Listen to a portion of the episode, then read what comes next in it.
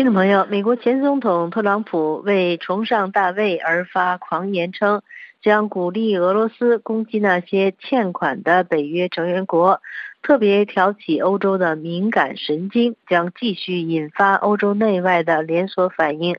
特朗普虽是倾吐狂言，但也是又一次惊醒北约，不得不防。俄罗斯2022年全面侵略乌克兰引发的地缘政治效应持续侵蚀欧洲的安全。今年新年期间，几位北大公约组织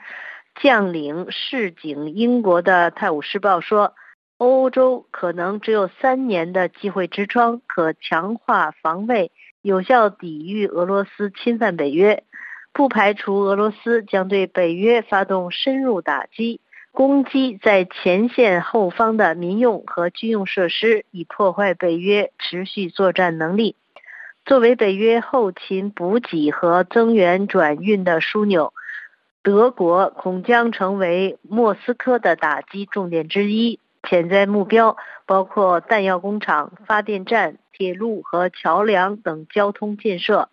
除了由东方或北方进犯。俄罗斯也可能从北约的南翼下手，因此意大利担忧俄罗斯恐怕在临近地中海的东利比亚港口部署核潜舰。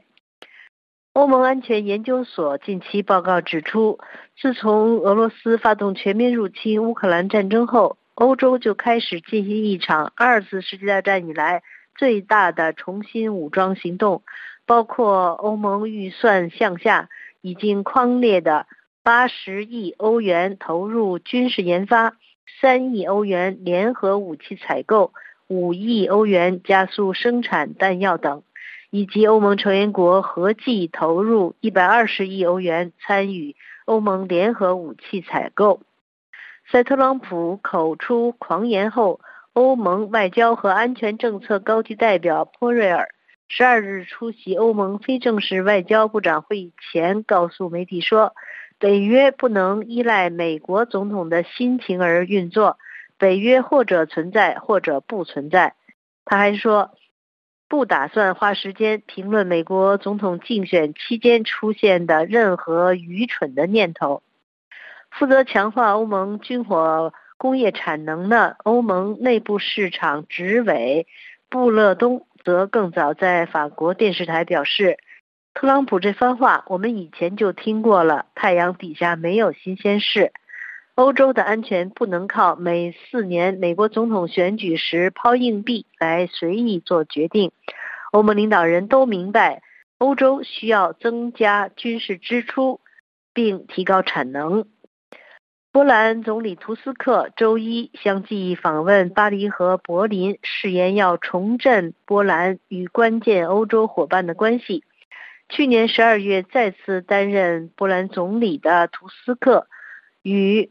法国总统马克龙周一在总统府爱丽舍宫共进工作午餐。图斯克说，他的访问目的是重振波兰与最重要的欧洲伙伴关系。他还强调。欧盟无可替代，跨大西洋合作无可替代，北约无可替代。欧洲必须成为一个安全的大陆，这意味着欧盟、法国和波兰必须成为强大的国家，准备好捍卫他们自己的边界、他们自己的领土，捍卫和支持我们的盟友，还来自欧盟以外的朋友。图斯克周一稍晚前往柏林与德国总理会晤，德国总理。九日访美前，曾敦促美国国会快速通过对乌克兰拖延的军事援助方案。法国总统马克龙则赞扬了法国和波兰在俄罗斯入侵乌克兰背景下，在欧洲安全及防卫上发挥的关键作用。欧盟二十七国本月达成向乌克兰提供五百亿欧元援助协议后，马克龙也曾经表示。欧洲进一步援助乌克兰、满足乌克兰需求的愿望至关重要，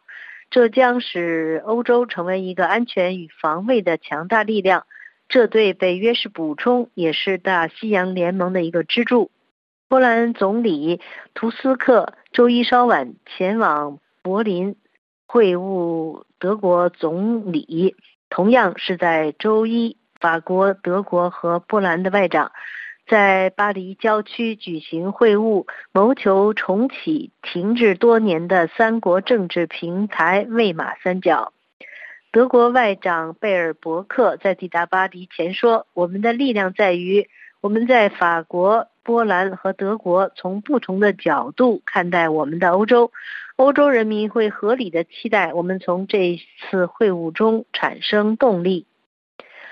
随着曾担任欧盟理事会主席的图斯克重新担任波兰总理，将使波兰与德法关系改善，更容易。为魏玛三角投入新的活力。